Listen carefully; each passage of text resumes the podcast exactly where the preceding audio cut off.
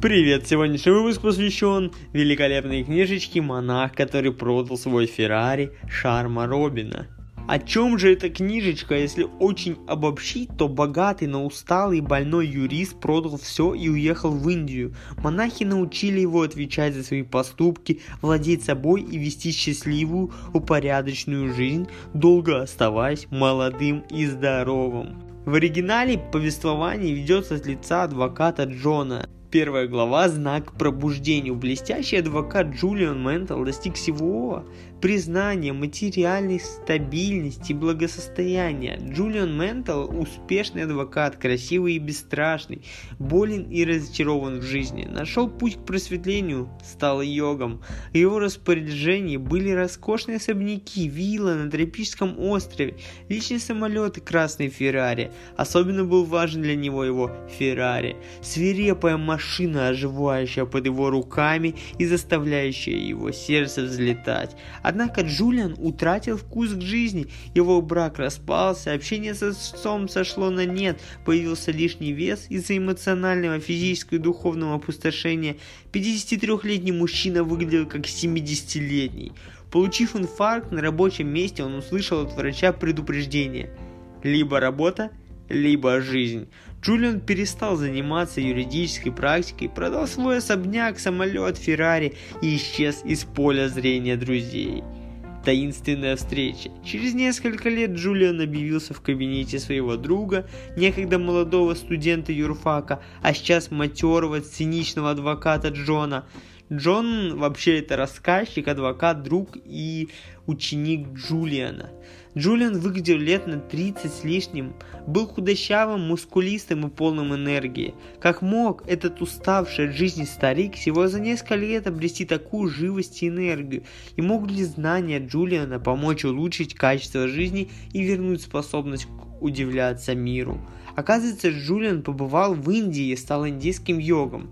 Новоиспеченный йог рассказал Джону о своей личной Одиссее, как ему удалось перестать тратить время на погоню за несуществующими удовольствиями и начать жить духовно богатой и полноценной жизнью.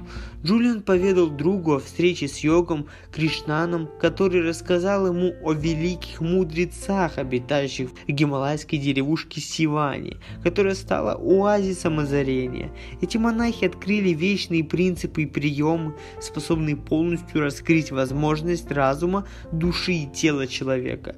Но их никто никогда не видел и не знает, где именно они живут. Даже опытные альпинисты были бессильны против горных обвалов и лавин. Однако Джулиан, благодаря своей целеустремленности, нашел главу общины и старейшего мудреца йога Романа, хотя ему и пришлось потратить на путешествие 7 дней. Йог Роман – глава закрытой общины великих мудрецов Сиваны, старый и очень мудрый.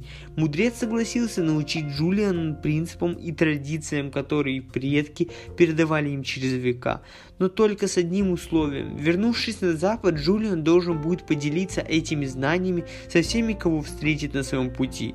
Джулиан начал учить Джона, как и обещал йогу Роману. Он попросил друга последовательно применять эти знания в течение одного месяца, ведь они просуществовали тысячу лет. Они работают.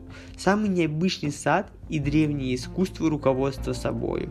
Важные древние принципы, которые может применить каждый, чтобы жить дольше и оставаться моложе, ответственность за свои поступки и власть над собой. В основе системы Сиванны лежат семь фундаментальных добродетелей, которые изложены в притче. Представь себе великолепный сад, полный невиданных цветов. В центре сада красный шестиэтажный маяк – Внезапно дверь маяка открывается, и из нее выходит борец сумо, трехметрового роста и весом в полтонны. Направляясь к центру сада, борец находит золотой секундомер, пролежавший там много лет.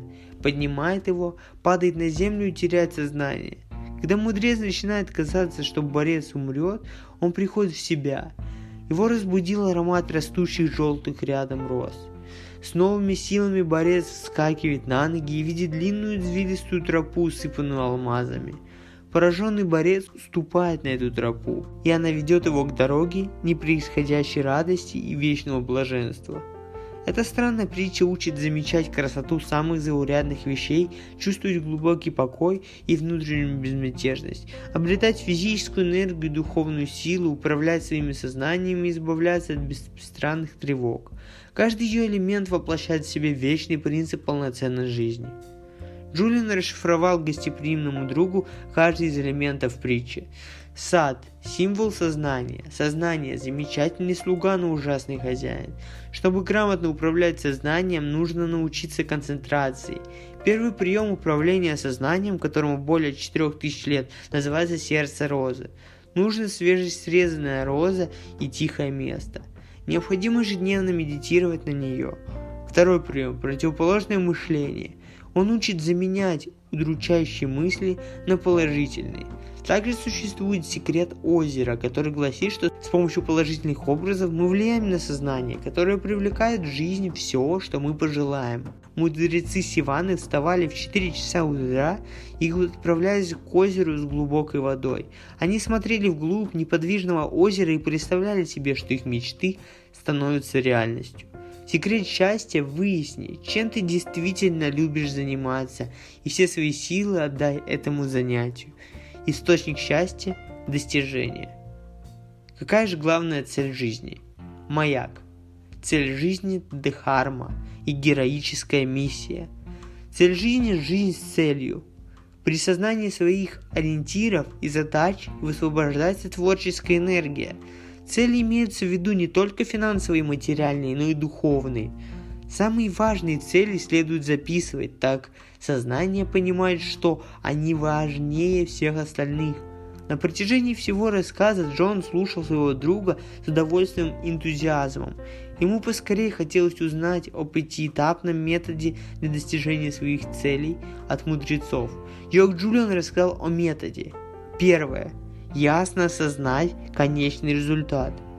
Второе. Использовать в свою пользу положительное давление, например, публичное обещание. Третье. Определить временные рамки для цели. Четвертое. Завести книгу желаний и записывать в ней свои мечты, цели и желания. Самый действенный способ разделить книгу на сферы жизни, а также помещать туда фотографии желаемого. Важно каждый день просматривать ее. Пятое. Магическое правило 21. Замена плохих привычек на хорошие.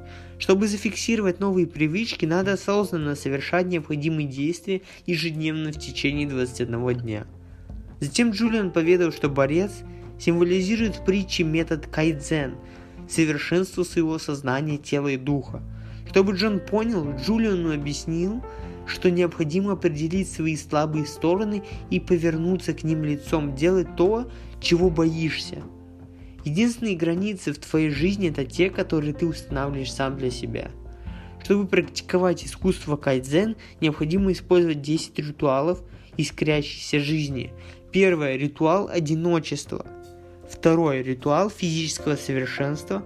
Третье – ритуал здорового питания – Четвертое. Ритуал погружения в знания читать минимум 30 минут в день.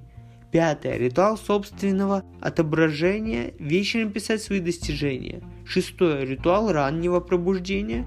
Седьмое. Ритуал музыки. Восьмое. Ритуал произнесенного слова. Использовать мантры, аффирмации. Девятое. Ритуал гармоничного характера. Руководствоваться влиянием своего сердца. И десятое – ритуал простоты, освобождение от гонки за самым лучшим. Джулиан рассказал, что розовый кабель на бедрах борца – это сила воли. Без дисциплинированного ежедневного повторения ритуалов и приемов в жизни Джона ничего не поменяется. Вечная тайна неприходящего счастья. Продолжая раскрывать тайны блаженства, Джулиан рассказал другу о последних элементах притчи. Золотой секундомер в руках борца это время. Оно уравнивает всех.